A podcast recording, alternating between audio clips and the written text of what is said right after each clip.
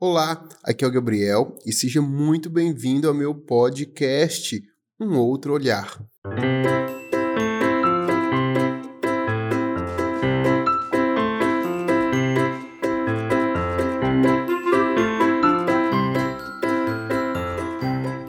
Este é o meu primeiro episódio e aqui a gente vai trabalhar sobre marketing, estética, neurociência, neuromarketing e coisas que possam é, possibilitar você ter um olhar diferente. Então aqui a gente vai falar um pouco de tudo e hoje nós vamos falar de política.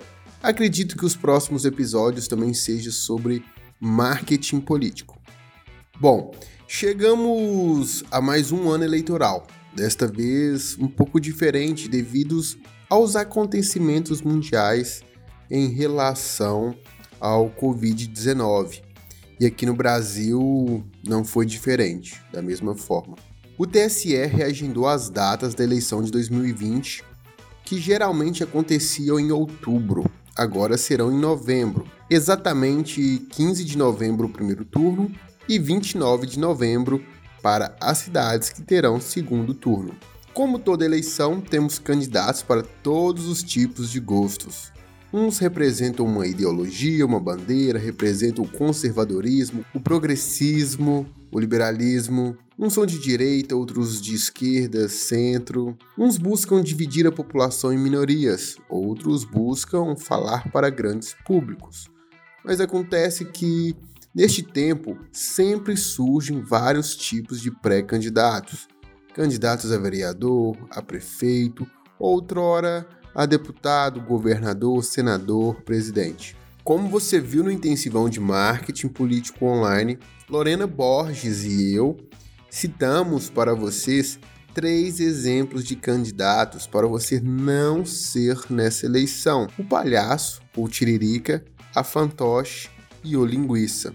Bom, antes de começar a falar sobre todos, eu vou falar um pouco mais sobre o intensivão de marketing político online. Ele aconteceu nos dias 1, 2 e 3 de agosto de 2020 e foi aprofundado sobre os pilares de uma campanha de sucesso, como se posicionar, melhorar a sua imagem pessoal como pré-candidato e também futuro vereador. Foi falado sobre os quatro segredos de uma eleição vencedora. Se você não assistiu, você tem que acessar o meu site www.gabrielcirino.com.br barra intensivão. Acredito que irá ajudar a transformar a sua eleição rumo à vitória no dia 15 de novembro. E vale um adendo aqui que se você não é pré-candidato, se você não é candidato, mas trabalha com marketing digital, você pode sim assistir ou indicar este conteúdo para o seu pré-candidato. Vamos lá!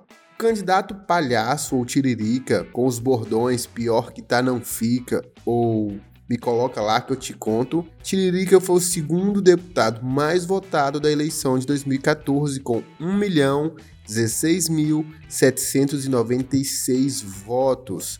Nesta ocasião, ainda puxou dois deputados pelo coeficiente eleitoral. Tiririca, como deputado, teve e tem uma atuação que representa sua classe artística, o circo. Inclusive, quando eu estive em Brasília nas eleições de 2016, tive a oportunidade de tomar um café com o parlamentar.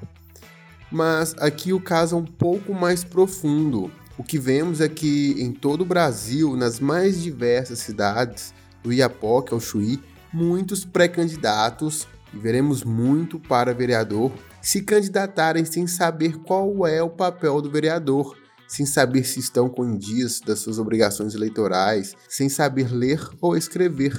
Inclusive, o Tiririca, em 2014, teve que provar que sabia ler e escrever. Bom, não seja este candidato. Procure se entender, entender sobre o papel do vereador, sobre as leis, o que pode, o que não pode durante a pré e a campanha eleitoral. O que é legislar, o que é fiscalizar o executivo, entre outros. Como eu disse anteriormente, caso você seja pré-candidato e está ouvindo este podcast e queira se preparar melhor, você pode entrar no meu site, não se esqueça, ou também no meu Instagram ou no YouTube e olhar sobre o intensivão de marketing político online que realizei, que eu ministrei, que eu pude ser professor junto com a Lorena. Ou então se cadastrar no MPO, o curso de marketing político online que também fiz junto com a Lorena.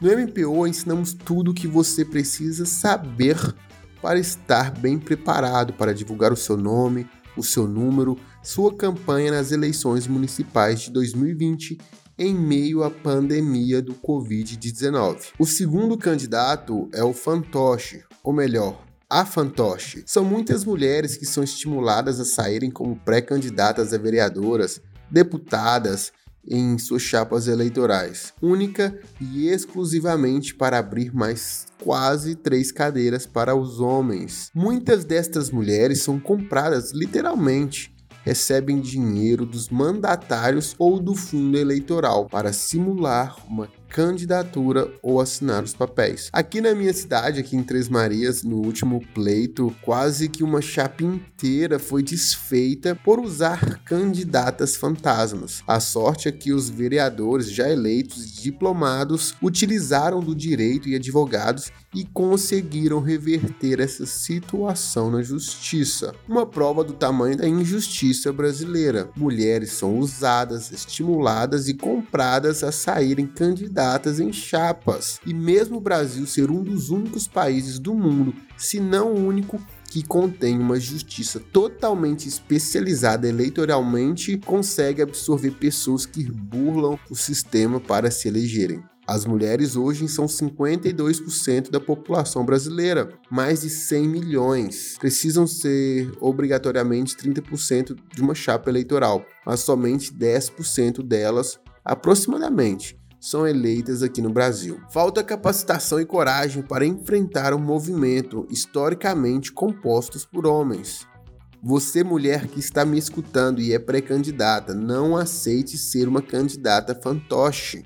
Aproveite a oportunidade para se afirmar e reafirmar. No nosso curso, a Lorena Borges tem uma aula exclusiva sobre o poder da mulher, o voto decisivo.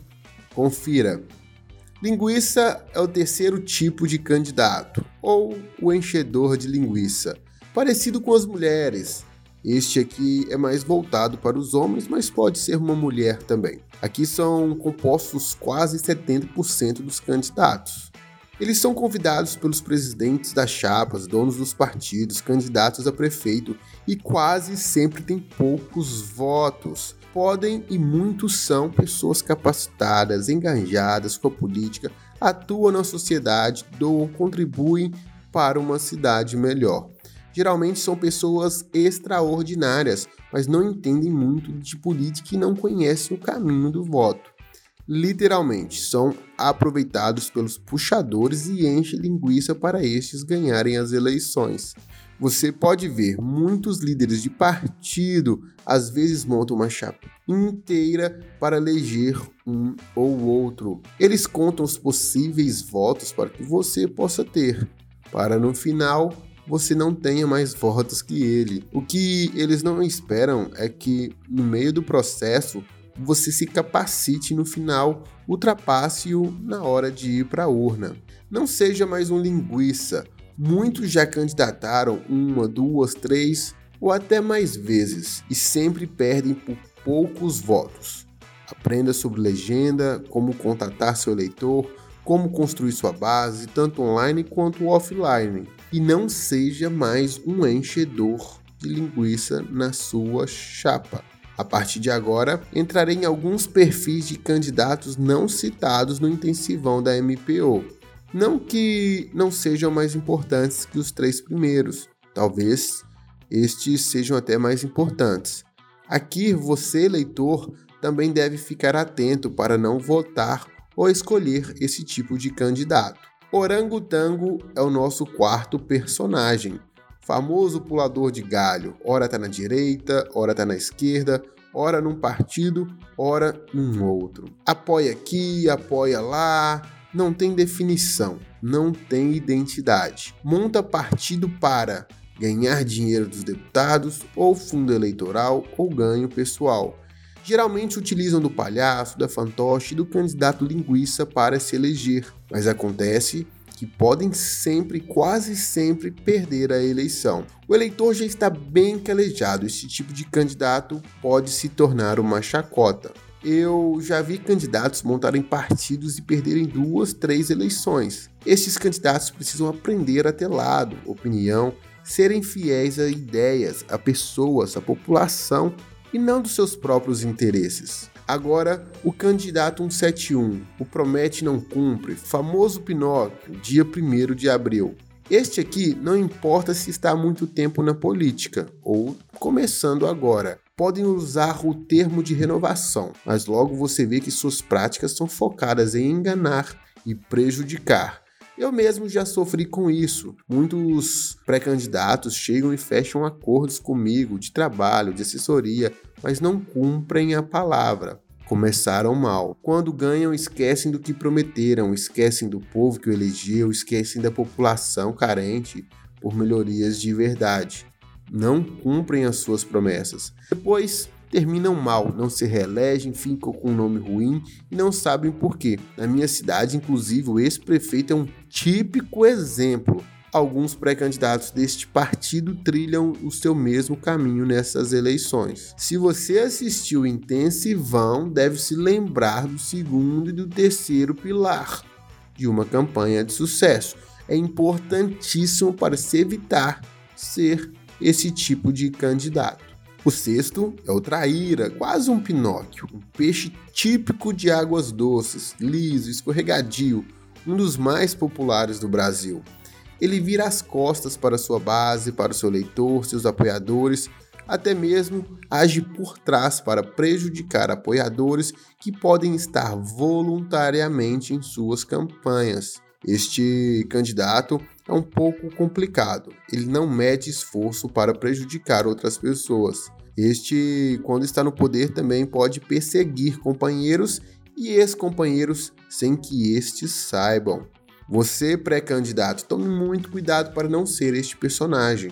Quarto segredo do intensivão lhe ajudará a evitar esse tipo de situação. O último candidato é o lobo na pele de cordeiro. Estes pré-candidatos se dizem da nova política, fazem de bom moço, podem utilizar do prestígio da profissão, como médicos, advogados, cientistas políticos, utilizam até mesmo parentes próximos que foram políticos, como os pais deputados, senadores ou até mesmo os tios que foram ex-prefeitos.